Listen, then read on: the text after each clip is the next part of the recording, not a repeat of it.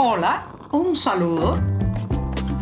Les habla Joanny Sánchez, cubana, periodista, ciudadana, y les traigo este cafecito informativo recién colado y sin azúcar para despertar.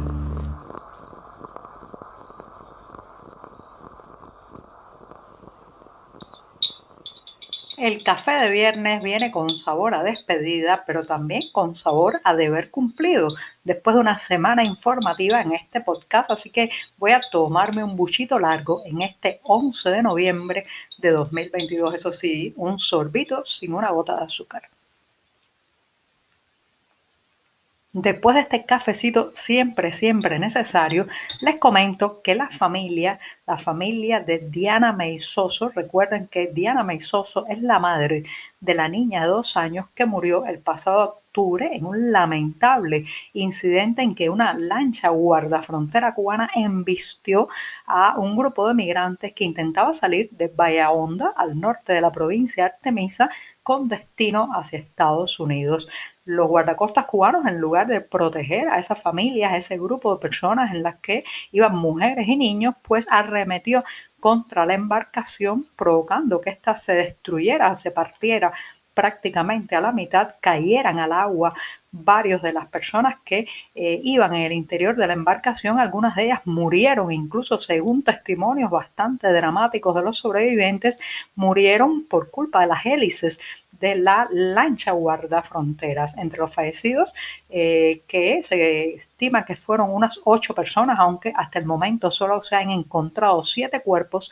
Entre los fallecidos estaba esta niña de dos años, Elizabeth Meizoso. Bueno, pues la madre, Diana Meizoso, ha sido detenida por la seguridad del Estado cubana y, y llevada al terrible o temible cuartel eh, general de la seguridad del Estado Villamarista en la ciudad de La Habana. ¿Qué está pasando aquí? ¿Por qué se llevan a la madre de esta niña que está evidentemente en shock todavía por la pérdida de su pequeña, que es una víctima de la embestida cruel y alevosa que hizo la lancha de guardafrontera?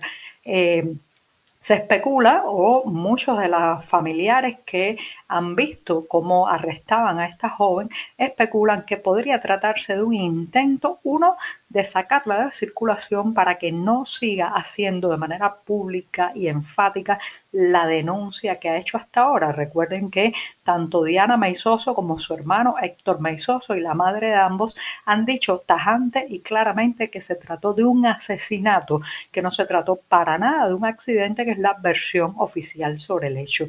De manera que recluirla en Vía Marista tiene como objetivo principal que no siga dando declaraciones a la prensa extranjera, a la prensa independiente, a los organismos internacionales sobre lo sucedido. También seguramente habrá presiones de todo tipo, interrogatorios, todo tipo de torturas psicológicas que son muy típicas en, esta, en este local de Villa Marista para intentarle hacer cambiar su versión de los hechos. Incluso no me extrañaría que la intentaran culpar a ella misma de lo que es realmente víctima, de que los guardafronteras cubanos se excedieran, que además de eso actuaran con crueldad y no protegieran a estas personas, sino que más bien le causaran daño y en el caso más extremo la muerte. Por tanto, esta mujer está siendo ahora sometida probablemente a un cóctel de presiones que van desde las amenazas a su familia, a su integridad y a su libertad hasta probablemente el intento de hacerle cambiar su versión de los hechos. Hay que estar muy atentos, señoras y señores, porque estamos ante una madre doblemente victimizada. Uno, por la pérdida de su pequeña hija, un dolor que, con el que tendrá que cargar lamentablemente toda su vida, y ahora por parte de la policía política que quiere convertirla en culpable. Mucha atención con esto estemos atentos porque de las puertas hacia adentro de Villamarista cualquier cosa puede pasar. Si eres de los que te gusta estar bien informado, síguenos en 14ymedio.com. También estamos en Facebook, Twitter, Instagram y en tu WhatsApp con este cafecito informativo.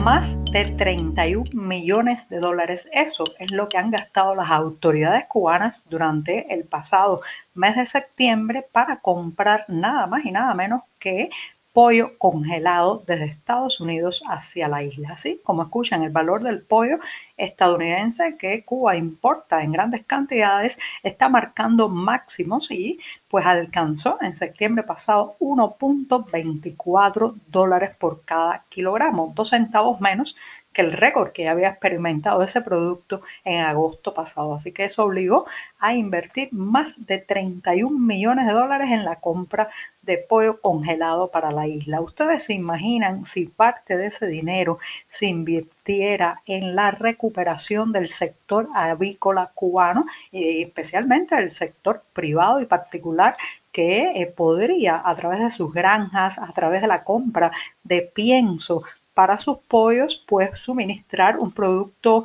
más criollo, más cercano a los clientes, incluso más cercano también a los gustos tradicionales de nuestra cocina, pero no, en lugar de invertir en el, el apoyo a los productores nacionales, se sigue comprando pollo al extranjero y nada más y nada menos que a Estados Unidos, ese país que la propaganda oficial muestra como el enemigo, el máximo contrincante en la región y en el mundo. Así que el pollo congelado cubano llega, llega justamente desde esa nación que está con los peores adjetivos en los titulares de la prensa oficial. Estamos contigo de lunes a viernes a media mañana cuando el café se disfruta mejor. Comparte conmigo, con tus amigos e infórmate con este cafecito informativo.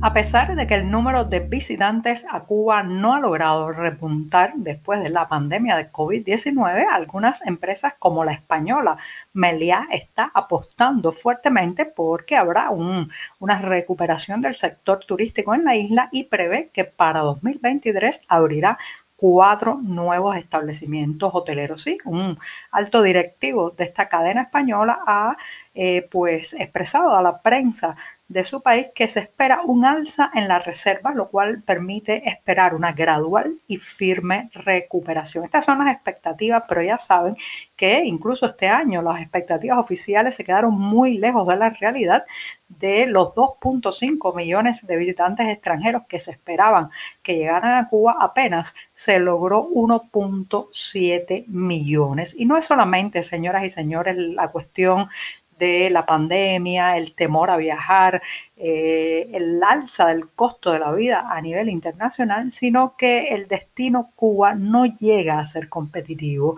Por ejemplo, República Dominicana se ha comido buena parte del pastel turístico cubano, también la zona de Cancún, con ofertas más competitivas, más, digamos, con más estándares internacionales, con la inclusión de más servicios y sobre todo con eh, más transparencia monetaria, más transparencia desde el punto de vista de la confianza que le puede dar al turista llegar a esos países y no a Cuba, donde prácticamente el peso, la moneda nacional se ha desplomado, donde no se sabe muy bien con qué moneda se paga qué servicio y donde el alza y la elevación del costo de la vida ha tenido un impacto social que se quiera o no, se termina reflejando también en esos centros cerrados que son los hoteles para turistas.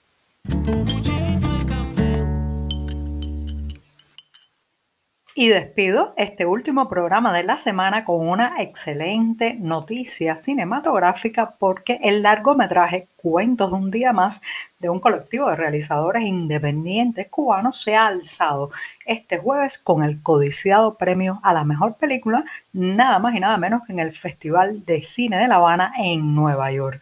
Se trata de una cinta que se realizó bajo la coordinación del conocidísimo y respetado director de cine cubano Fernando Pérez y presenta seis historias en torno a lo que ocurrió en la sociedad cubana durante la pandemia de COVID-19. Así que ya saben, Cuentos de un día más ganó el premio al mejor largometraje en este Festival de Cine de La Habana en Nueva York.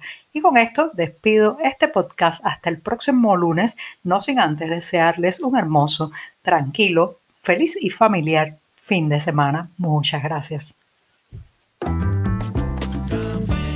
Por hoy es todo. Te espero el lunes a la misma hora. Síguenos en 14medio.com. También estamos en Facebook, Twitter, Instagram y en tu WhatsApp.